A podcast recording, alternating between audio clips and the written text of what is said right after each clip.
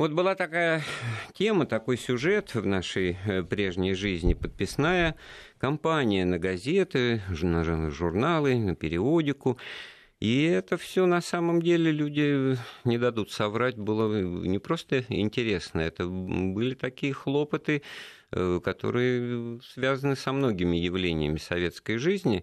И на протяжении десятка лет это все сопровождало нас в нашей культурной, духовной жизни с точки зрения ответа на запросы, возможности. Вот поговорим на эту тему с заслуженным работником культуры, академиком Российской Академии Наук Сергеем Заграевским. Сергей Ольгович, приветствую вас. Добрый вечер. Вот, а вы, пожалуйста, пишите, звоните, обсудим, на что подписывались, с каким трудом, что ждали, что получали в нагрузку, как вообще к этому относились, ну, поскольку все человек ко всему привыкает. Телефон прямого эфира 495 232 1559 Номер WhatsApp для сообщений 7 903 170 63 63 и наш смс-портал сообщение на короткий номер 5533 со словом «Вести» в начале корреспонденции. Милости просим.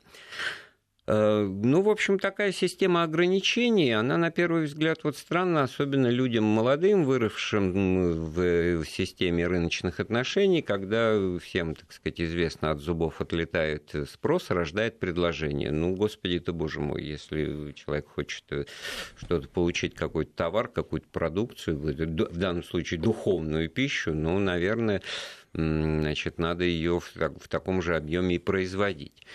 Ну, в общем-то, ответ короткий, не даю вам сказать, потому что у меня сам в голову сейчас пришел в данную секунду. А если на всех много, а всего мало. Вот была такая формула жизни, да? Я думаю, что все еще проще, Андрей. Была плановая экономика, которая была не гибкой.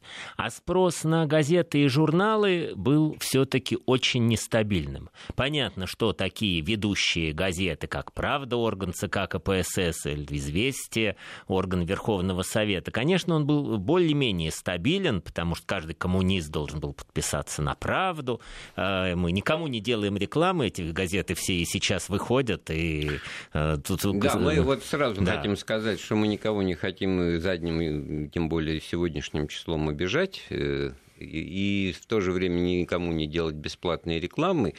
Но сама по себе вот эта фраза тоже эпоху отражающая в правде нет известий, в известии нет правды, опустим, так сказать, это все народная молва, народная мудрость, это надо принимать как она бы не родилась. Ну, а тем внезапно. более другая Но... страна была. Мы все-таки должны понимать, что мы сейчас говорим о другой стране, и статус любой газеты, любого журнала был абсолютно ну, давайте другим. окунемся, вот, тем более, что тема, как я убеждаюсь, она вот на просторах интернета тоже э, живет, и в историческом ключе метод Троцкого, метод Сталина, метод Брежнева. Да, метод Троцкого, он очень типичный, и, кстати, он фактически просуществовал, наверное, все советское время, только видоизменяя изменяясь. В чем он состоял?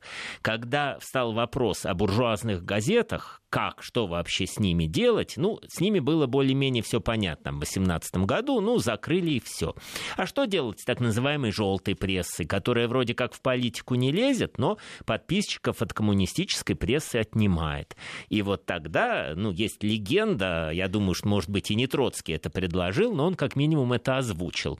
А давайте бумагу не давать. Бумаги же мало. Действительно, бумага дефицит. И тогда она была дефицит. И всю советскую власть она была Сергей, дефицит. ну это же очень просто. Если можно закрыть антисоветский с политическим значит, содержанием газет, почему не закрыть бульварные, желтые, то же самое. А, а здесь даже, в общем-то, и оправдываться не за что. Э, мы блюдем мораль, а это все, значит, копание в грязном это белье. Это попозже. Это было позже. Это все-таки уже понятно, что в 30-е годы никто уже ни у кого ничего не спрашивал. Там уже и газеты-то отличались в основном только последней страницы, а так все равно перепечатывались материалы из газеты в газету. А вот для 20-х годов, когда, собственно, устаканивалась вот эта система, которая потом прожила не один десяток лет, все-таки, ну, нельзя, наверное, было во времена НЭПа так прямо взять, сказать, не, ребят, вы пишете не то, мы вас закрываем. Точно так же, как НЭПманам никто же не говорил, вы никому не нужны. Их просто тихо задушили налогами. И они тихо разъехались. Там уже к 30 году их особо-то в стране и не осталось, этих э, кустарей-одиночек. Ну, если бы они разъехались, они просто перестали вынужденно заниматься тем, чем они занимались, и стали там, волочить другую жизнь. Ну, Но многие разъехались. Тема. Не зря вот кто вспоминает о сталинских лагерях, особо Непманов там и не помнит. В основном это были уже люди новой формации. Немножко другая тема, как да. можно было уехать из Советской России в конце 20-х, потеряв какой-нибудь свечной заводик. Это За деньги. Не, не будем Да, это другая это... тема, но она на самом деле связана и со свободой прессы тоже.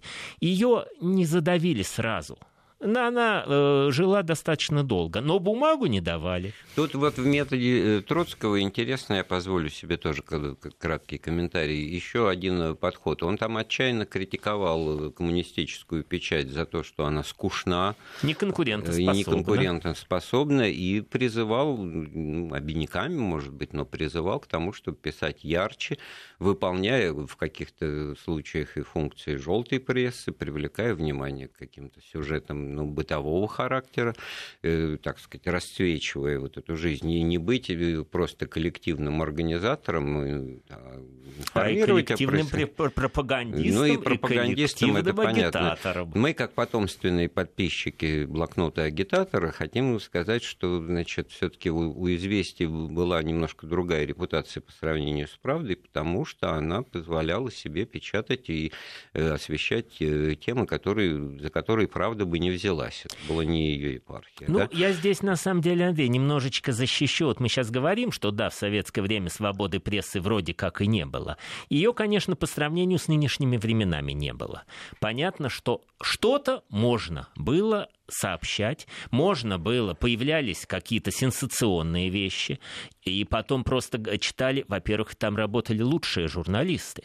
И действительно, газета «Правда» — это были профессионалы, как и «Известия», как и центральные газеты. Там работали профессионалы высочайшего класса, в областных чуть пониже, в районных чуть пониже, а в многотиражках я вот, например, писал, когда учился в институте, в институтскую многотиражку. Много там, кстати, публиковался. Два соображения. Значит, вспомнил вступительные экзамены, когда они еще были вот в старом классическом виде, принимал в РГГУ, значит, по истории э, как раз 30 30-е годы, период репрессий э, сталинских и характеристика Сталина. И вот мне пытается одна девчушка, значит, как-то вот объяснить, что Сталин, вот он был, у него был такой характер, он не любил, значит, критики, не воспринимал критики. А говорю, в чем это заключалось? Ну, когда, говорит, в газетах карикатуры появлялись, значит, вот он это вот все... Ну, ну, какие карикатуры на Сталина в советских газетах?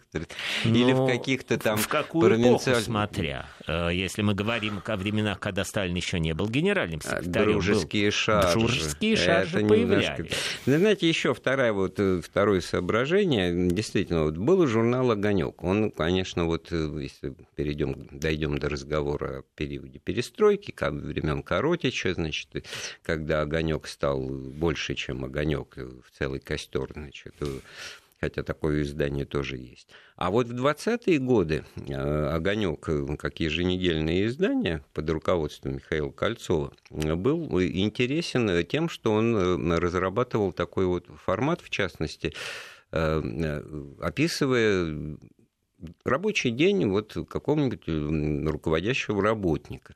И, и действительно мне просто попадал этот же номер журнала э, в руки, э, новый член Политбюро, вот на обложке фотография Андрею Рудзутака. Рудзутак, 26-й год.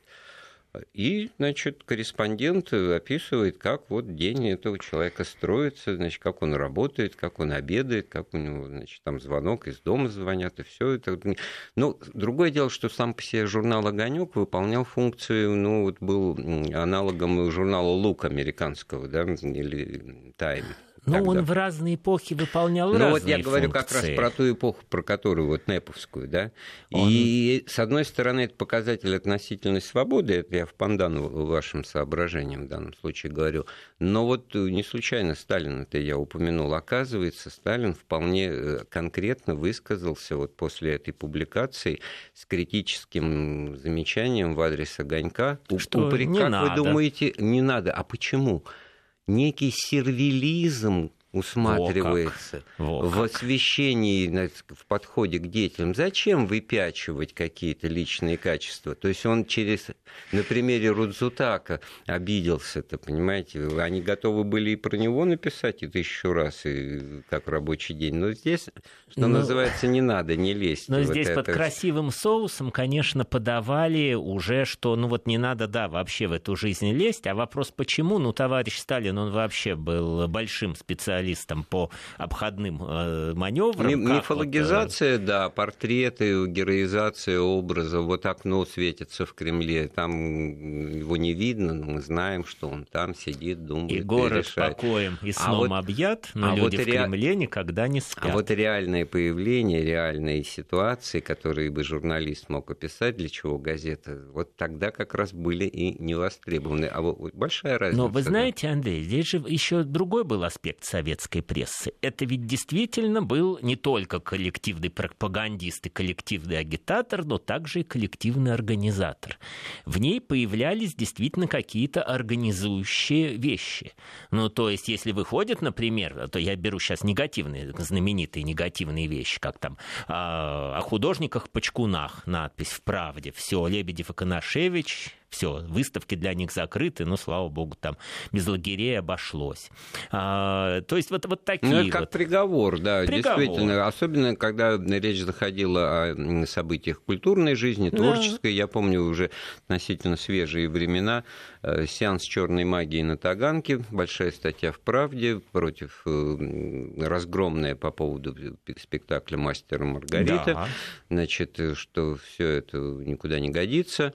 Я просто и... обсуждал это с одним человеком, ну, старой закалки, ну, у нас были прекрасные отношения личные, и вот э, это была э, женщина, значит, с большим стажем работы в определенных инстанциях, и она совершенно спокойно говорила, да, это теперь театр, не то что спектакль, театр закроют. Я говорю, ну, ничего слава не закроют. Богу, обошлось, не но то, что я театр... думаю, Нет, он был на грани. Она была удивлена тем, насколько я определенно, четко и недвусмысленно сказал, нет, этого не будет. То есть вот уже, э, да, можно было высказывать мнение.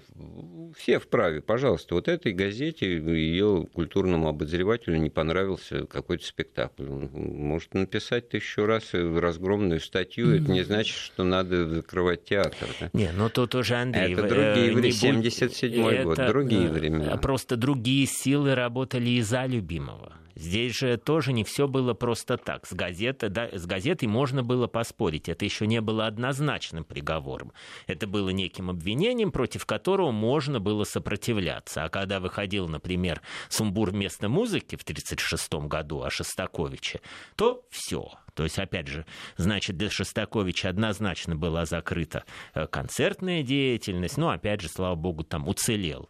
А, но здесь был и обратный момент. Было куда жаловаться гражданам на притеснение, и если уж газета вдруг написала бы про какого-нибудь председателя колхоза, что добежает колхозников, не дает им, я не знаю, там инвентарь вовремя, ну, скорее вот, всего, вот э, это бы уже значило, что все. Но критические э, материалы, ну, как у Райкина газета. А где филитон? Филитон нет, читать нечего. Это же была э, не просто фраза одна, просто запомнилось, что это Райкин. Это была оценка того значения, которое печать имеет в глазах. Действительно очень сильное оружие. И, и писали, вот сейчас по-другому это организовано. Тогда писали в газету. Действительно, отдел писем в каждой солидной газете. Это, был, это была обратная связь. Это был интересно. Ну, вот к нашей ключевой теме, а хочется ли эту газету читать, э, э, есть ли на нее спрос, тут очень интересные вещи. Сложилась уже где-то ну, в середине века система отраслевой печати. Была центральная пресса, а в принципе она какая-то профессионально-отраслевая. Ну вот газета «Гудок», ну даже по названию ну, видно, что это, значит... Злощенка. А она знаменита, вот вы перехватили. Ну, железная дорога. А знаменита-то она не тем, что она писала о проблемах железной дороги так здорово и интересно, а железные дороги важные вещи, важная отрасль, а потому что там Булгаков, там Зощенко, там Ильф и Петров, и там вот эти вот фильетоны, которые они писали в основном на тему проблематики железнодорожной жизни и быта и так далее, они выходили за рамки этой... Ну так, Андрей, мы же, собственно, говорим, что мы сейчас живем в информационную эпоху. Да, интернет Э, вот этот вот огромный океан, в котором, в принципе, мы можем э, при необходимости что-то поискать и даже, возможно, что-то найти. Э, в советское время вот этот океан прессы, а выходило 8,5 тысяч газет к, уже к концу советской власти, к 89 году, и полторы тысячи журналов.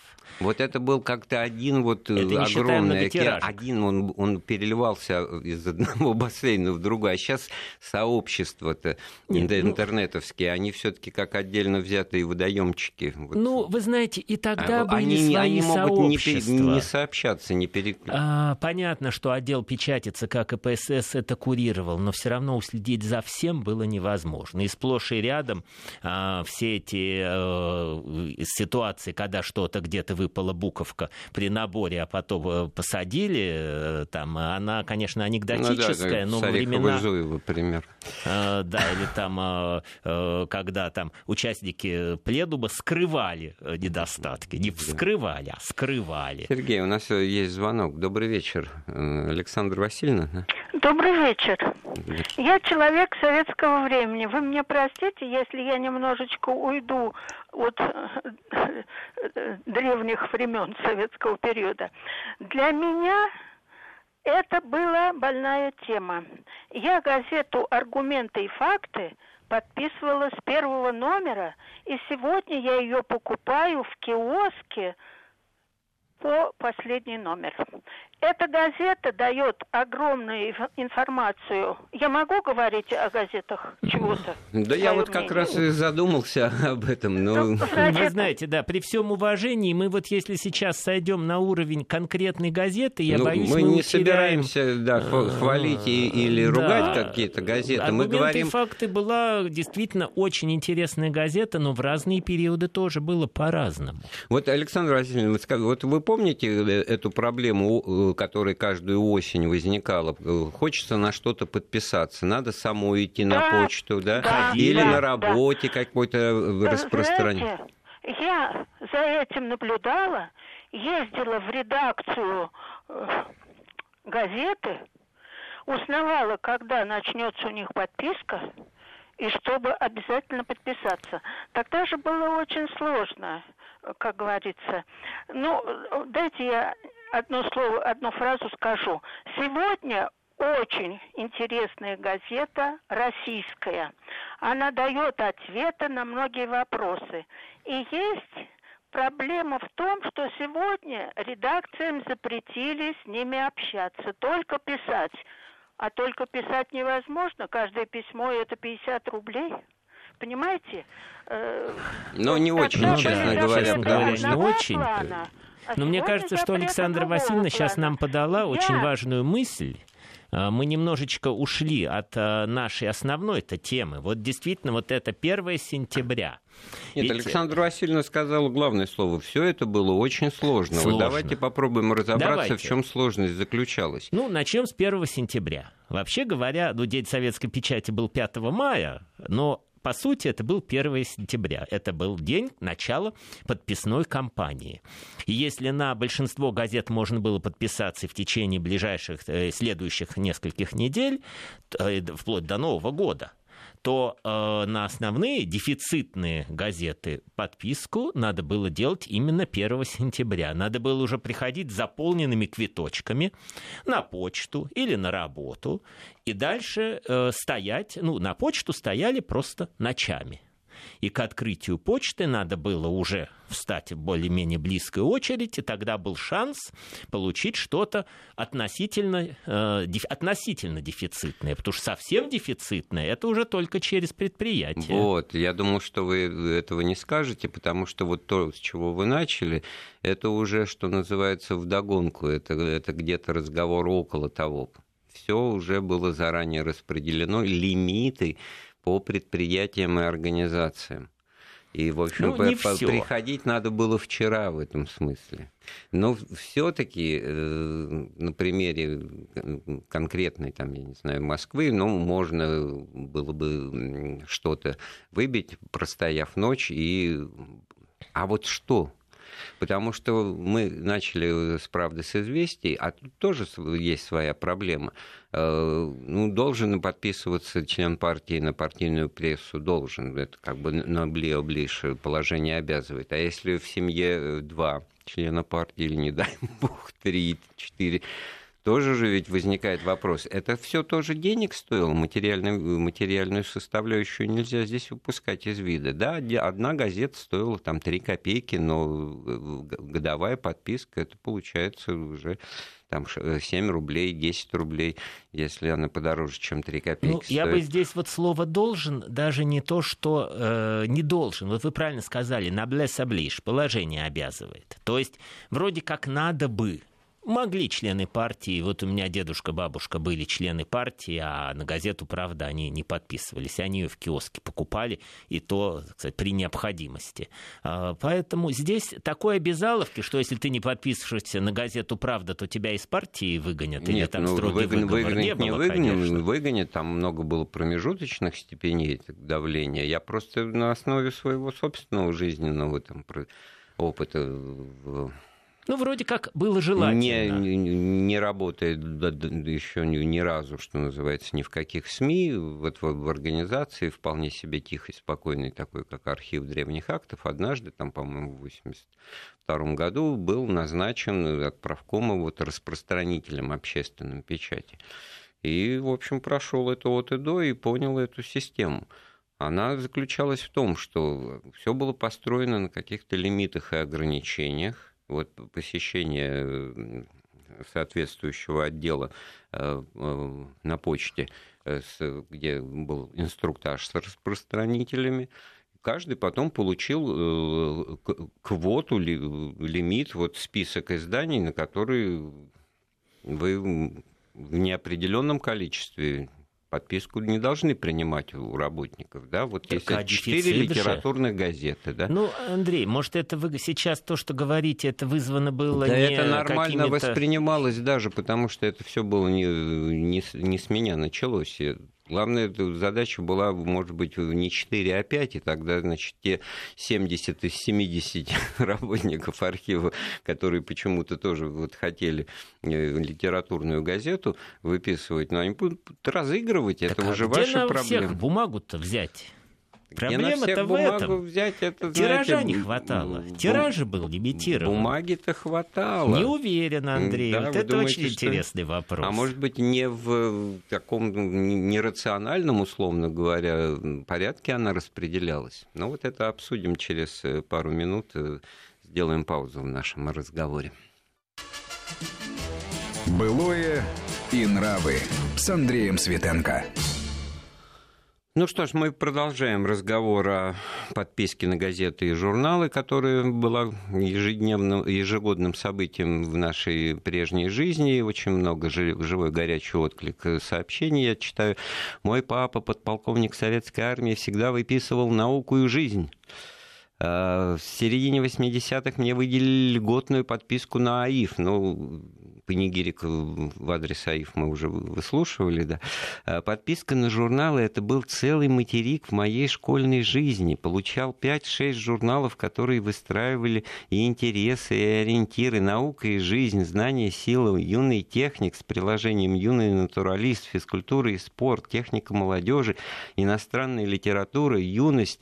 Это периодика, как и всесоюзное радио, что особенно нам, радистам, приятно слушать, в небольшом городке были основным каналом связи с общей жизнью страны. Вот прекрасное сообщение, которое вот лучше и не скажешь. Ну, просят ругать не Сталина, а Ельцина. Ладно, как-нибудь попробуем. Журнал «Крокодил» выписал бы с удовольствием, подписался бы. А чтобы выписать журнал за рулем, нужно было выписывать правду. Вот, так сказать, круг замыкается за рулем. Ну, собственно, вот даже вот из перечисленных названий я себе тоже пометил какие-то названия. Вот очень много здесь в этих сообщениях уже прозвучало. И речь идет о том, что ну, наука и жизнь ну ладно, там и Джубей был главным редактором, взять э, Хрущева, Рада Никитишна там работала. Да? Но не в том же дело, что лимит на это издание был. Прекрасно интересный, разносторонних интересов удовлетворяющий э, журнал. И я помню, с каким трудом каждый год, вот э, то ли бабушке удастся, она была врач, у нее были связи, честно скажу, значит, и вот что-то она доставала, иногда не получалось. Папа, мама, в общем, все работали над тем в сентябре, в октябре, чтобы выбить вот этот прекрасный журнал. Андрей, на самом деле здесь ведь надо понимать, что все-таки мы говорим о советской эпохе, о плановой экономике. Весь процесс э, печати, это же было не только напечатать. Надо было сначала получить бумагу, а бумагой э, занимался там э, Госбумпром, э, как-то вот так он назывался, не ручаюсь за точность. Потом дальше каждое ведомство издавало свои газеты, ведь огромное количество ведомств что-то издавало, что потом читала вся страна. Вот Госкомспорт спорт издавал там советский ну, спорт, Мы например. же ходим вокруг того, что что-то издавалось миллионными тиражами из того, что а, не пользовалось. Ну, политиздат потому весь. Что... Вот опять скажут, что я Сталина ругаю. Но Нет, это же очевидная вещь. Андрей, да. здесь дело не в ругании в относительно кого-то. Это система. А, у бумаги был э, центральный распределитель. Дальше, какое ведомство посильнее, оно себе брало. А дальше писали газеты разные люди, журналы. И, например, э, какой-то журнал вдруг начинал вызывать особый интерес. Как, например, журнал «Техника молодежи», где потрясающие интересные вещи. Вот я с детства вот помню их. Не буду никому делать рекламу, ну, а наука и жизнь, а вокруг света. Так вот и «Химия и жизнь» и был журнал, жизнь. который был интересен не химикам или не только химикам, да потому что там мы фантастику печатали. Печатали Брэдбери. Да? И вот, значит, вдруг люди бросаются покупать эту химию жизни, которой там месяц назад еще, может быть, никто и не слышал. Что дальше? Дальше надо быстро сориентироваться, как бы было там в рыночной экономике. Ну, Достать понятно, бумагу, Оцен... оценка негибкой советской да, командной, это, это наш гость вот так считает. А я-то все-таки сокрушаюсь по поводу того, что э, ну, когда это не реализовано, не ликвидно, ну, действительно, сколько печатной продукции оставалось нереализованной. Это же действительно потеря для бюджета, для государства, трижды народного там, и так далее, и так далее. И тем более, что речь идет о том, чтобы ну, увеличить э, тираж вполне себе, так сказать, Э, нормального издания, такого как «Наука и жизнь» или «Химия Ну, Андрей, ну это все аспекты жизни. А сколько в технике а, ну, такого было? А сколько а вы зайдите в магазин, я понял. Да, вы зайдите в магазин любой советский, да, и посмотрите, что там. Я был, например, в советское время автолюбителем. Я помню, что это было такое, когда дефицитную вещь надо было с переплатой покупать ночью. Но это даже в советский кинематограф попадало, да, да. проблема дефицита. А в магазинах что-то лежало, что-то было. Есть звонок. Екатерина на связи. Добрый вечер, мы вас Да, слушаем. добрый вечер. Угу. Добрый вечер. Вы знаете, я хотела так, может быть, напомнить, или не знаю, я просто не слышала, что вы об этом говорили. А, была, например, возможность подписать все, любое, любое лимитированное издание, например, по линии Академии наук.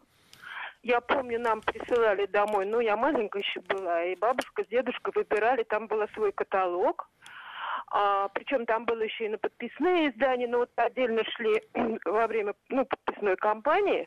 Например, бабушка всегда выписывала за рулем, он был в страшном дефиците, но она автомобилистом была.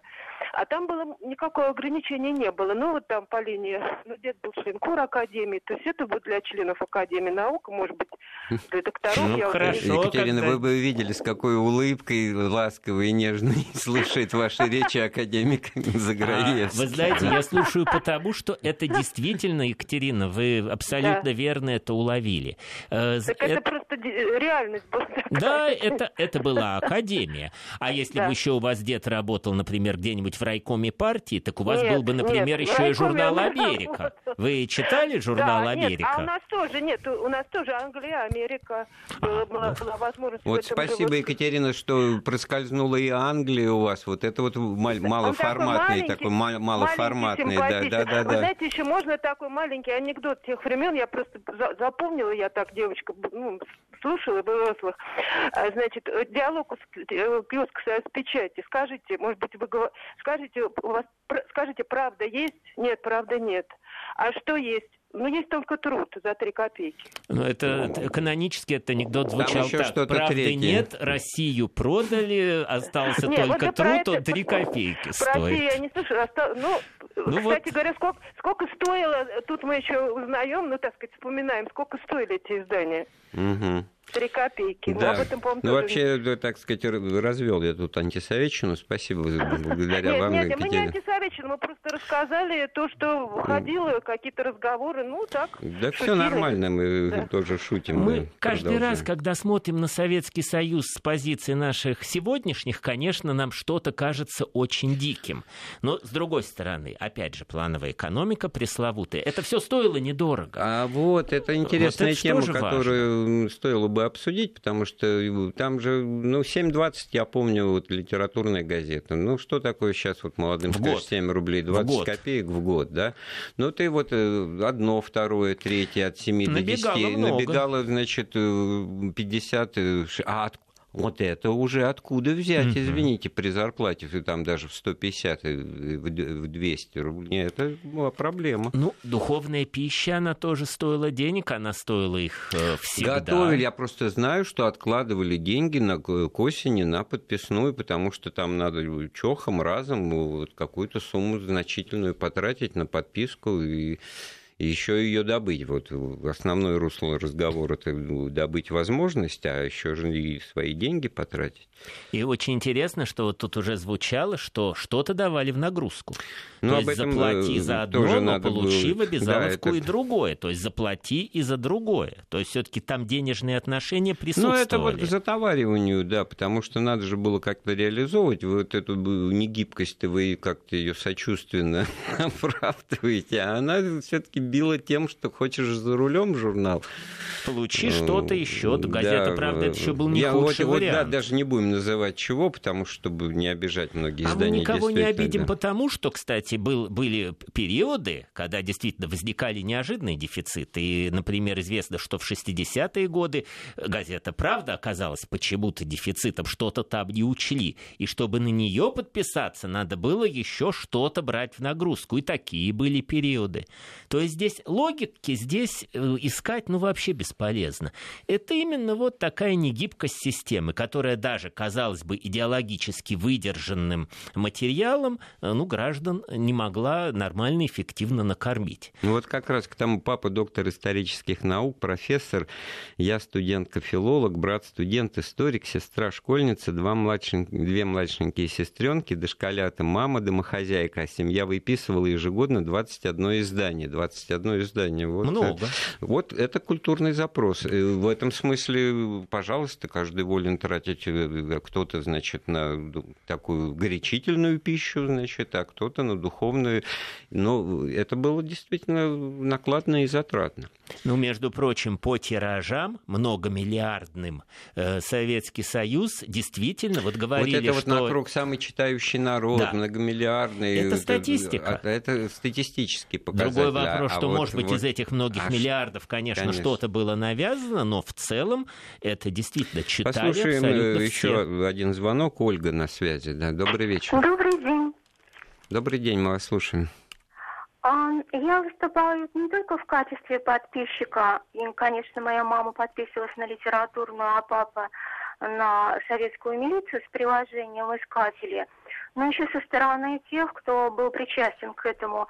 Я начинала свою трудовую деятельность в Советской Чувашии в отделе информации и зарабатывала когда-то стаж в индустриальной Караганде, когда вторым секретарем горкома партии Караганды был как раз Нурсултан Амбишевич Назарбаев.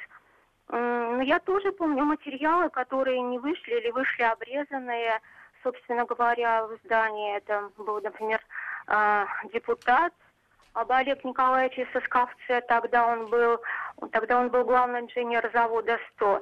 Или еще какие-то материалы, которые не могли в полной мере быть изданы. Ольга... Но, тем не менее, я помню, как много полезного было, как много писем со своей болью, трудностями, печалями, проблемами писали нам, и мы помогали, реально помогали. И вот на последнем этапе уже, собственно, я преподаю сейчас будущим редакторам, это наш бывший полиграфический техникум 56. Кстати, на Полтавской как раз размещалась СПО, то есть база профессионально будущих Ольга, кадров. спасибо вам большое, но мы немножко о другом говорим. Да, спасибо за звонок, спасибо за то, что поддержали эту тему. Мы не анализируем содержание, хотя вот некоторые тем, кто нас пишет, нам меня уже, так сказать, приглашают для дачи объяснений.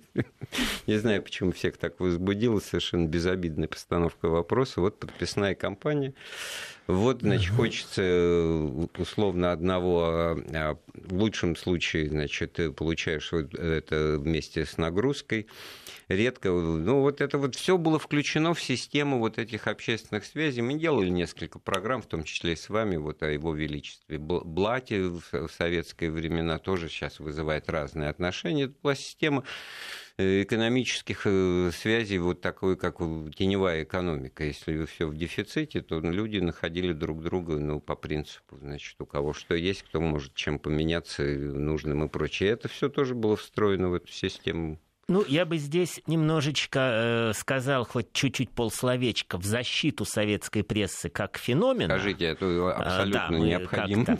Тут ведь э, советская пресса действительно феномен. Потому что, с одной стороны, да, не скры- скрытая цензура, но цензура была. Понятно, что она не была в таком виде, как там времена Пушкина, э, там Бенкендорф и прочие какие-то действительно совсем жесткие вещи, но она была. Ну, каждый редактор, назначенный партией правительством, выступал фактически цензором.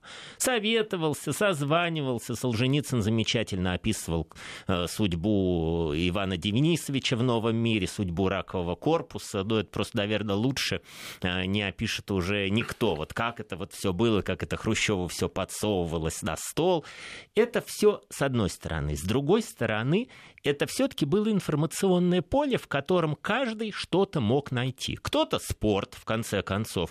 Кто-то, я вот сейчас да, даже слушал вот. нашего уважаемого mm. комментатора новостей Степана, и вот думал, а ведь структура вот этих новостей, начиная от политики, в конце туризм, э, вот, значит, там в туризме что-то сейчас Можно, можно про спорт э, сказать, вот да. к, к теме того, что, оказывается, были издания, которые только по подписке в рознице ни, ни, никогда не было, вот журнал «Америка» или «Англия».